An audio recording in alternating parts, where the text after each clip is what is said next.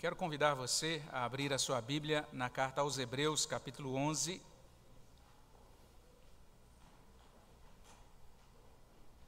Hebreus, capítulo 11, ou desculpe, Hebreus, capítulo 12, perdão. Hebreus, capítulo 12, a partir do versículo 11. Hebreus 12, a partir do verso 11 até o versículo 13.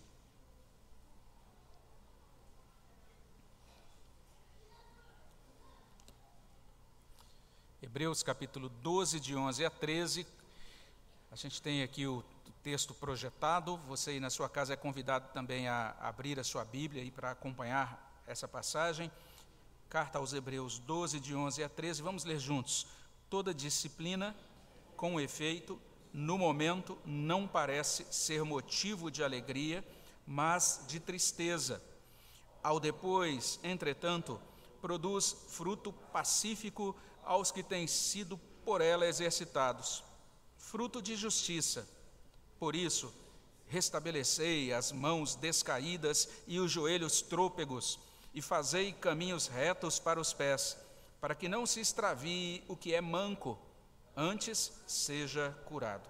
Abençoa, Pai, os nossos corações, guarda-nos na tua boa mão e fala as nossas vidas por meio da tua palavra, no nome de Jesus. Amém, Senhor Deus. Nós precisamos de um sistema que nos ajude a transitar na vida em qualquer tempo. Um sistema que faça sentido naqueles dias ensolarados, que nos encaminhe naqueles bons dias, mas também que nos auxilie, que nos ajude nos dias nublados ou mesmo naquelas noites mais escuras. E tem que ser assim, porque o clima muda, a vida muda e drasticamente, de uma hora para outra, todas as coisas podem mudar.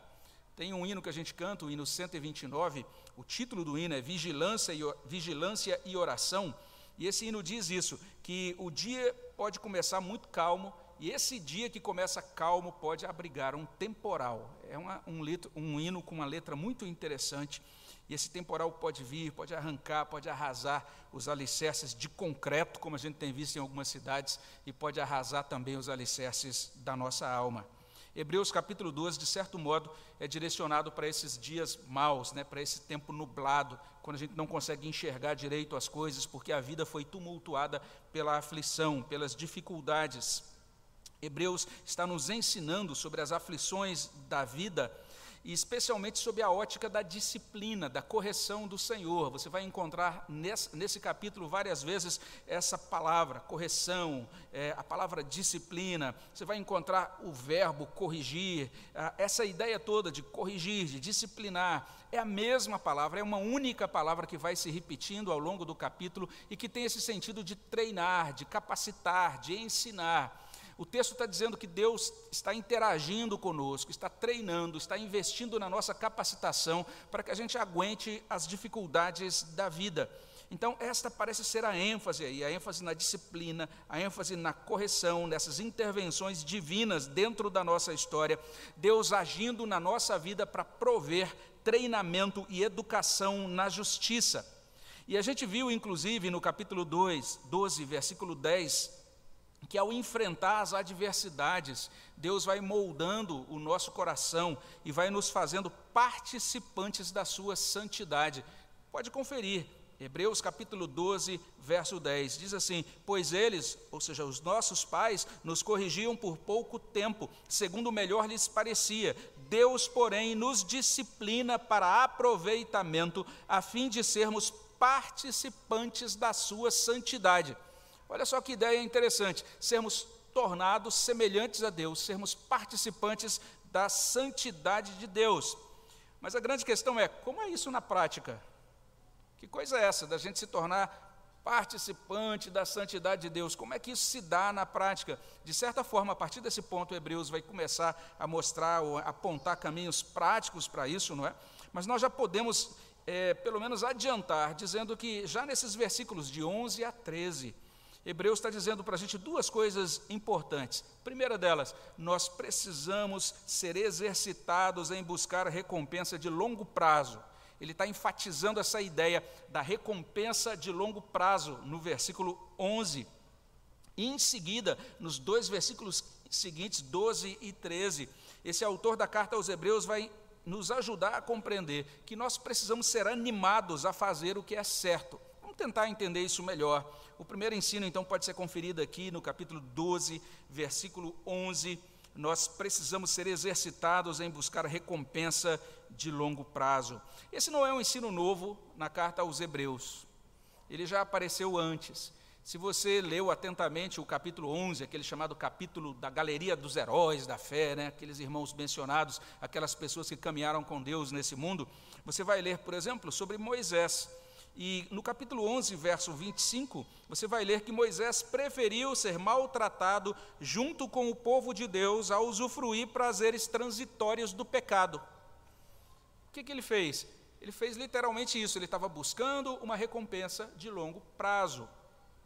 De certo modo, nesse ponto da carta, Hebreus está explicando a declaração do capítulo 11, quando ele diz que sem fé é impossível agradar a Deus. É necessário que nos aproximamos de Deus, nos aproximemos de Deus, sabendo que Deus existe. E além disso, que ele é galardoador daqueles que o buscam. Ele recompensa aqueles que o buscam. Então agora a gente vai ver essa ideia de galardão, de recompensa, sendo reafirmada no capítulo 12. E se a gente olha para capítulo 11, verso 26, a gente vai ler que Moisés adiou uma gratificação imediata, porque contemplava galardão. Ele estava olhando para uma recompensa de longo prazo. Isso é muito importante, muito desafiador para a gente.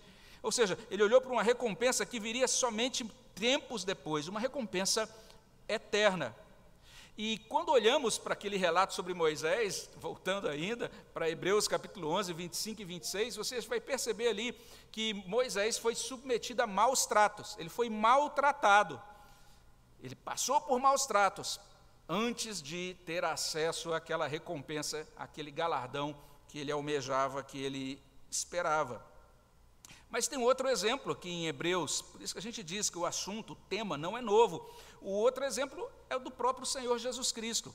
O autor de Hebreus já falou sobre isso no capítulo 2, versículo 10. Em 2,10, ele disse o seguinte: que Cristo foi tornado completo, foi, foi aperfeiçoado, tornado inteiro no seu ministério, depois que passou por sofrimento. Que coisa estranha, Hebreus capítulo 2, versículo 10. Mas quando olhamos para Hebreus capítulo 12, esse capítulo mesmo que nós estamos estudando, lá no verso 2, a gente vai perceber isso. Jesus, ele suportou a cruz em troca da alegria que lhe estava proposta. Ele passou por sofrimentos ou por situações difíceis agora, porque ele entendia que existia uma alegria proposta a ele pelo Pai. Ele estava mirando naquela recompensa de longo prazo. A gente vê isso em outro momento da vida de Jesus. Ele está ali no monte da tentação e o inimigo chega para ele e diz: Olha, eu vou te dar todos esses reinos, basta que você se prostre e você me adore. E Jesus, naquele momento, rejeita a tentação de Satanás e ele passa pela rejeição dos homens ele morre na cruz, ele ressuscita, e depois que ele ressuscita, ele aparece para os discípulos dizendo: Toda a autoridade me foi dada nos céus e na terra. Ou seja, ele ganhou todos os reinos. Ele fez isso porque ele soube mirar naquele, naquela recompensa de longo prazo. Jesus é um grande exemplo, por isso que Hebreus está dizendo: vamos olhar para Jesus, o autor e consumador da nossa fé. Ele é de fato o nosso grande modelo de perseverança nessa vida. E agora, esse verso 11 do capítulo 12 está trazendo a mesma verdade. É a mesma verdade, só que com palavras diferentes. Olha o que diz aqui: toda disciplina com efeito, no momento, não parece ser motivo de alegria, mas de tristeza. Ao depois, entretanto, produz fruto pacífico aos que têm sido por ela exercitados, fruto de justiça. Então, o tema é disciplina, o tema é educação na justiça, treinamento. E para completar um treinamento é preciso vislumbrar esse benefício, essa recompensa final, essa recompensa de longo prazo. É assim na vida. A gente vai fazer uma simplificação, né, admitindo essa simplificação bem extrema, mas a gente pode dizer o seguinte: que um programa de educação, um treinamento, e quando eu estou falando programa de educação, não estou falando de escolas ou universidades apenas, é o seguinte: você vai ensinar o seu filho a fazer alguma coisa, né? lá pra, muito prática, lá na sua casa. né? ou você simplesmente vai é, aprender uma nova habilidade. Veja só, qualquer programa de educação, de treinamento, de capacitação é demarcado por quatro momentos. Momento um é o momento IUP, você, ah, vou começar essa capacitação, vou fazer esse treinamento. Você começa entusiasmado, cheio de gás. Você já se enxerga lá no final. Você compra todas as apostilas, canetinhas coloridas, põe no bolso, lápis de cor para marcar as aulas e tudo mais. Você diz, agora eu vou fazer esse negócio mesmo e tal, tal, tal, tal, tal. Momento dois, vem a dificuldade.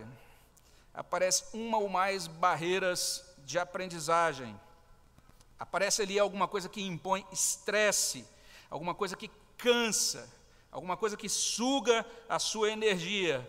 Você já está lá no quarto energético e o, o olho está pesando, você fala, não consigo, não estou gostando disso, não estou aguentando mais isso.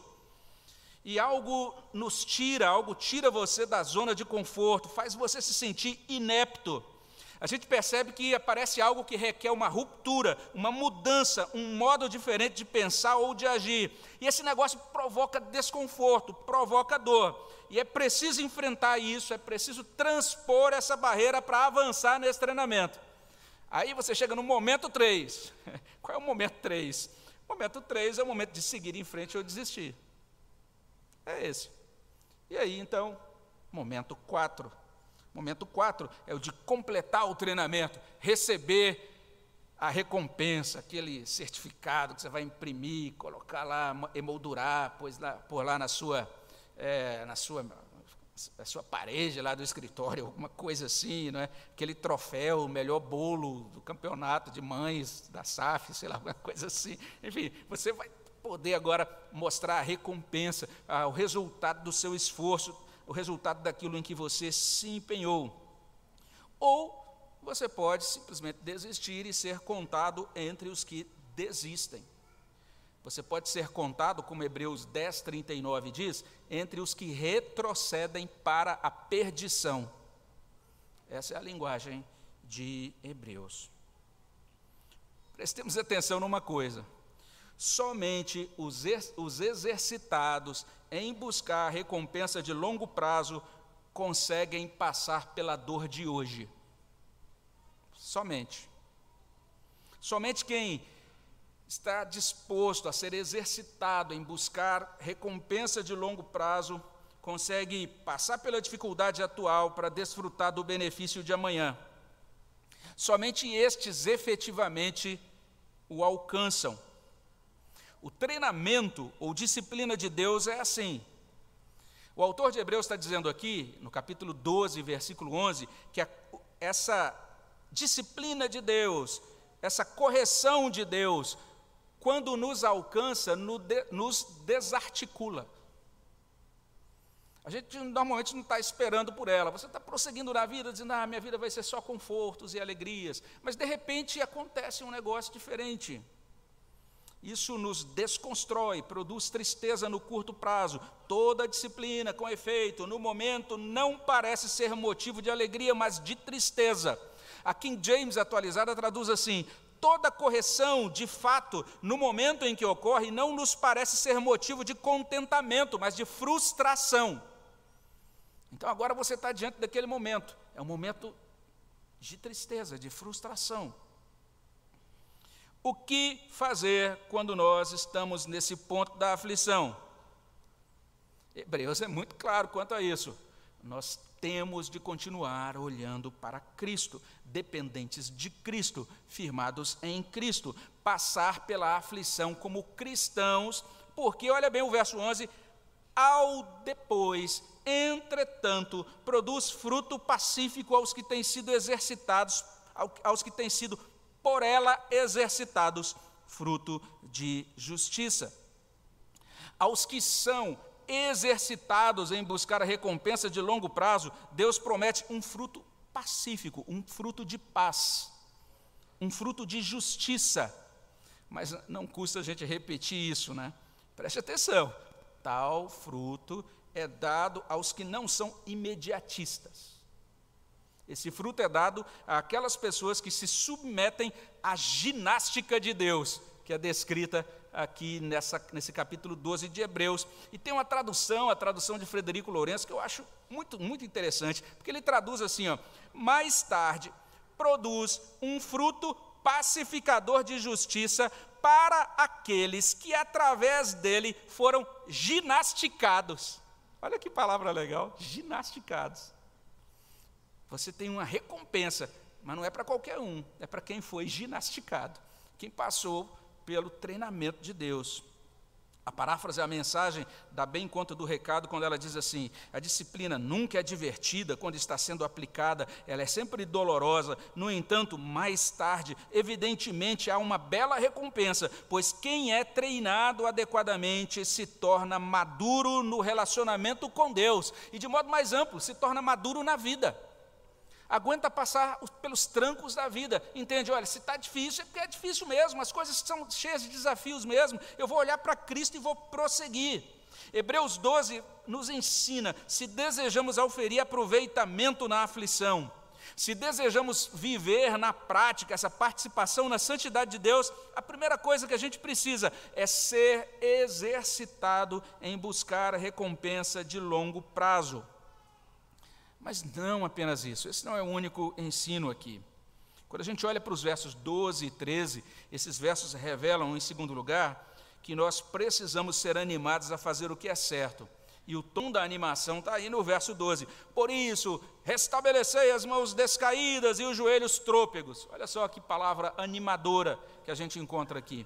Hebreus não está inventando isso, ele está retirando isso do livro de, Isaías, Isaías capítulo 35. A gente leu esse capítulo 35 na semana passada, aqui no início do culto.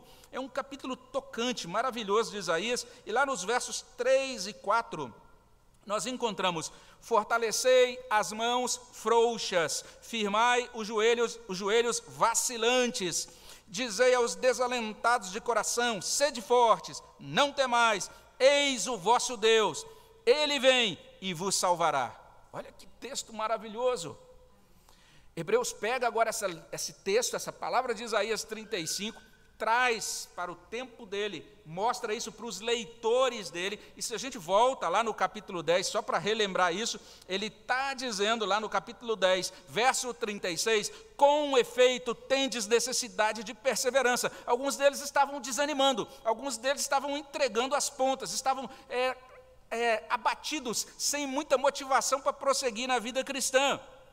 Agora ele pega esse texto de Isaías, traz para a carta dele e coloca nesses termos: restabelecei as mãos descaídas. Aquelas pessoas do tempo de Isaías se sentiam sem forças, com mãos frouxas, com joelhos vacilantes. Deus levanta Isaías que diz para as pessoas o seguinte: Deus está com vocês, Deus está conosco. Deus vai julgar a nossa causa, Deus vai nos visitar com restauração, com salvação. Agora, o autor de Hebreus retoma a mesma palavra, e como a gente lê na versão ao meio da revista e corrigida, tornai a levantar as mãos cansadas e os joelhos desconjuntados. Você já se viu assim, mãos cansadas e joelhos desconjuntados? Talvez você nunca tenha passado por isso. Tem dia que eu estou um desconjuntado total. Falo, o que, que houve hoje? Hebreus está nos levantando, está nos animando. Olha só essa palavra de motivação. E prestemos também atenção no chamado a fazer o que é certo, aqui no verso 13.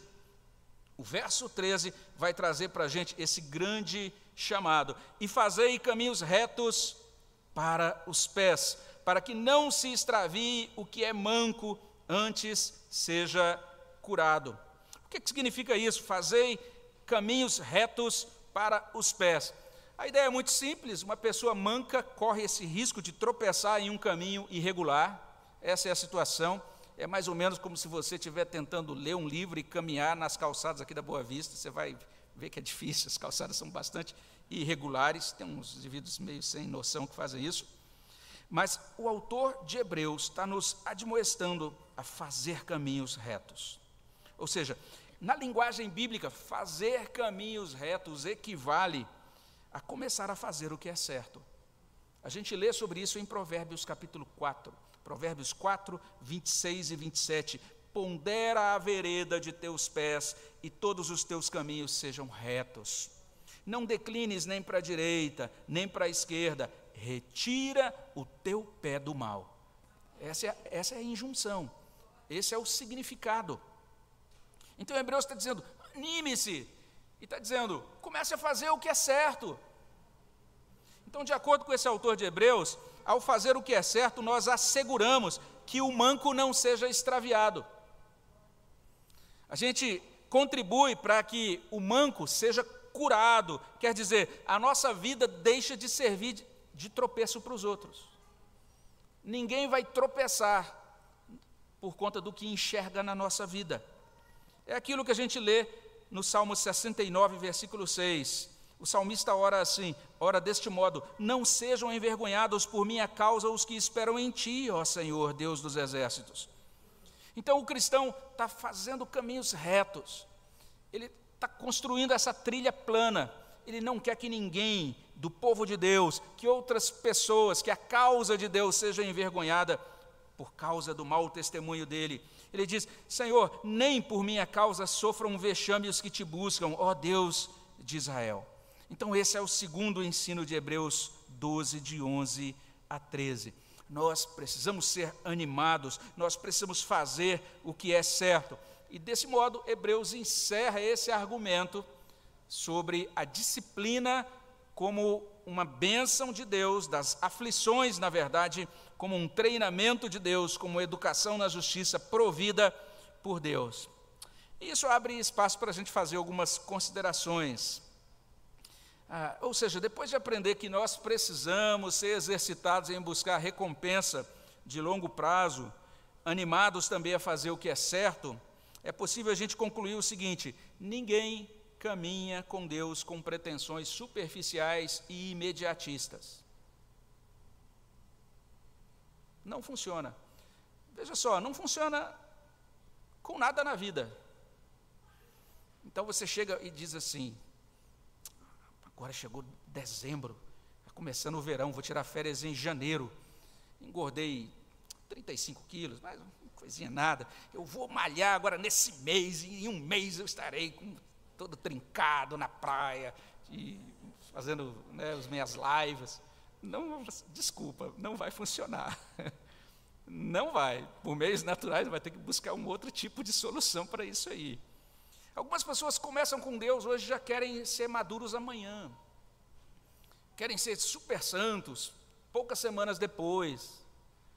Mal começam com Deus, já estão, sei lá, a pessoa está lá iniciando, né? A Bíblia vai, vai falando de uma gradação de coisas, uma graduação de dificuldade.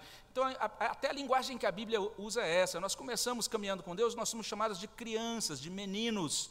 Né? Nós começamos tomando o leite, é? E depois você vai tomando o leite, você vai tendo, conhecendo as doutrinas básicas, aí você vai partindo para o alimento sólido. Mas o indivíduo já chega na igreja hoje, converteu ontem, fala, pastor, li o volume 4 das Institutas e quero agora falar sobre a providência de Deus. Fala, rapaz, você não entendeu o leite ainda. Então, a gente está num, momento meio estranho, assim, né? Tem uns bebês que estão já querendo comer jabá. Não dá, é impossível. Tudo acontece no seu tempo. Deus usa muito esse, esses exemplos orgânicos, baseados na agricultura, baseados no plantio, e mostrando então essa necessidade do desenvolvimento orgânico das coisas. Existe um desenvolvimento orgânico da vida com Ele. O cristianismo requer um compromisso de longo prazo. O cristianismo requer uma dedicação de longo prazo caminhar com Deus, correr com Deus, lutar focado em Cristo e na recompensa eterna.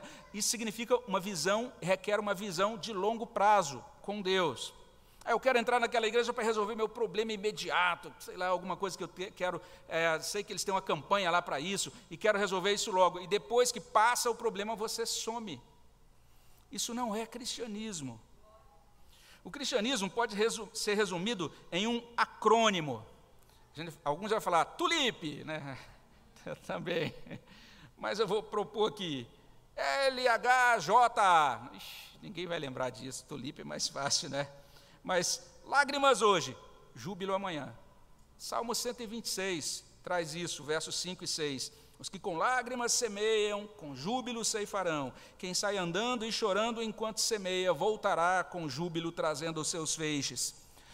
Provação hoje, disciplina hoje, choro hoje, alegria amanhã. O Salmo 30, verso 5 diz isso, porque não passa de um momento a sua ira, o seu favor dura a vida inteira. Ao anoitecer pode vir o choro, mas a alegria vem pela manhã. Então, uma perspectiva, uma expectativa de longo prazo. Entender que nada é feito nessa, nessa sofreguidão, na pressa, no imediatismo. O livro de Hebreus está nos ensinando que santificação equivale a deixar de pensar como menino. Porque o menino é o seguinte: ele recebe a primeira mesada e ele passa ali na venda e ele quer comprar todas as guloseimas de uma vez só. Ele, se, ele, se for possível, ele fala: ah, como eu queria ter um, um estômago maior para poder comer tudo de uma vez. Isso é menino, é, isso é uma criança.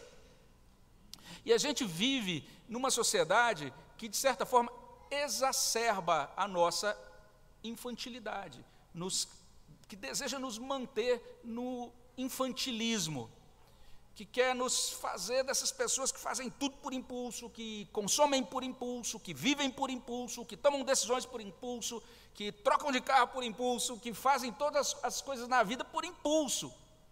Meninos, essa é a ideia. E agora vem o livro de Hebreus e, e diz assim: você precisa aprender a pensar em recompensa no longo prazo. Isso tem um monte de repercussões muito interessantes.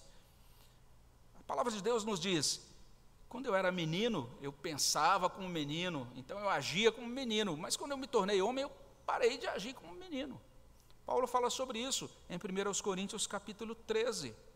Santificação, de acordo com Hebreus, equivale a passar a funcionar como uma pessoa adulta, uma pessoa conforme Cristo, uma pessoa que é, viveu nesse mundo olhando todo dia para as bênçãos eternas com o Pai no reino consumado, esse foi o Senhor Jesus Cristo. Então a gente tem que olhar para Ele, entender, esse é o nosso modelo. E santificação equivale a submeter-se ao treinamento de Deus. É o que Hebreus está começando a nos ensinar nesse capítulo 12. Submeter-se a um programa de corrida, Hebreus 12, 1. Submeter-se a um adestramento em luta, Hebreus 12, 4. Isso significa que nós passaremos por dor, haverá desconfortos, seremos tumultuados por aflições. Mas olha o argumento de Hebreus, ele está dizendo para a gente o seguinte: o nosso treinador sabe o que é dor, o nosso treinador sabe o que é aflição. O nosso treinador sabe até mesmo o que é a morte, e ele venceu tudo. Que coisa impressionante o argumento de Hebreus 12. Ele, esse Senhor, esse Redentor, está nos chamando a caminhar com Ele, a treinar com Ele, a correr com Ele, a lutar por Ele, a viver com Ele e para Ele, como diz o hino 105, até ao dia final. Esse é o grande chamado da fé, o grande chamado do cristianismo. Daí a necessidade de nós nos achegarmos a Cristo hoje, nos achegarmos a esse Redentor hoje reconhecê-lo como nosso redentor, como nosso salvador, o nosso ajudador hoje. Essa é uma grande oportunidade para nós entregarmos a Ele a nossa vida, o nosso coração, pedir a Ele ajuda, ainda hoje. E por fim, quando a gente pensa especialmente no segundo ensino, nós somos convidados, convocados a colocar o nosso coração diante de Deus. A gente precisa de motivação, de ânimo para fazer o que é certo. Mas isso não vem da gente, não vem de nós. Pense você, vou acordar todo dia, todo dia de manhã, me olhar no espelho e, dire, e, dire, e dizer: hoje vencerei, hoje farei o que é certo. Quando você chega na esquina, depois que você toma aquele cafezinho no rei do pão de queijo, você percebe que já fez uma besteira, falou uma besteira, pensou uma besteira. A palavra de Deus diz: Deus é quem nos aviva, é Ele quem vivifica a nossa fé. Deus é quem acende em nós a chama da devoção. O Espírito Santo é quem produz essa obra de renovação da nossa alma, do nosso coração, é quem reacende o nosso amor, quem nos concede animação. É interessante que até a palavra animação significa literalmente vida da alma.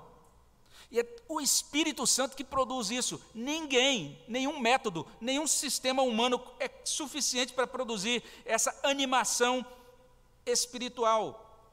Hebreus, nesse capítulo 12, desde o verso 4, ele está dizendo para a gente: Deus nos ama. Deus é o nosso Pai que nos trata como filhos queridos. Deus nos recebe por graça. E esta aflição atual, ou qualquer outra aflição que seja, provém dele, como uma intervenção educativa, como correção e disciplina dele para o meu bem, para o seu bem, para o nosso bem. Essa é a argumentação de Hebreus. Mas por que tudo isso? Para que tudo isso? Hebreus também responde, ele diz: para produzir um fruto final, um fruto muito doce, um fruto de paz, um fruto de justiça. Então a gente deve suplicar a Deus: Deus, anima o meu coração, para que eu possa caminhar com o Senhor. E daí Hebreus insistir: animem-se, ajustem os braços, ajustem as mãos, levantem-se. É o chamado de Hebreus. Basicamente, Hebreus está dizendo o seguinte: chega de ficar lambendo as feridas, chega de ficar ressentido no canto, chega de remover, remoer autopiedade, chega de olhar sempre para trás, para baixo e para dentro. Nós precisamos olhar para frente e para cima, para Cristo, o autor e o consumador da nossa fé para frente, para a recompensa final, para o galardão final, porque Deus se torna galardoador daqueles que o buscam. Chega de assumir-se como destruído, derrame-se diante de Deus. Olha que oportunidade que Hebreus traz para a gente, que convite para confessarmos os nossos pecados, para dizermos: Senhor, anima o meu coração, me ajuda a retomar a corrida, a retomar a luta. E depois que você fizer isso, depois que você pedir, pedir a Cristo que o reanime, participe então da mesa dele. Como nós lemos na paráfrase de Peterson, ele termina, ele traduz isso da seguinte maneira: Não cruzem os braços, não fiquem parados, preparem o caminho dos maratonistas para que ninguém tropece, para que ninguém caia ou pise em algum buraco e sofra uma contusão no, no tornozelo. Ajudem-se mutuamente e corram. Vamos orar sobre isso, vamos pedir a Deus que nos ajude quanto a isso. Senhor, abençoa os nossos corações, ó Pai, aplica a tua palavra em nossas vidas, anima-nos para esta vida, para as lutas e correrias do dia a dia, que possamos empreendê-las certos de que estamos no Senhor e confiando no Senhor, dependendo do Senhor e sendo ajudados pelo Senhor. É o que pedimos no nome dele. Amém, Senhor Deus.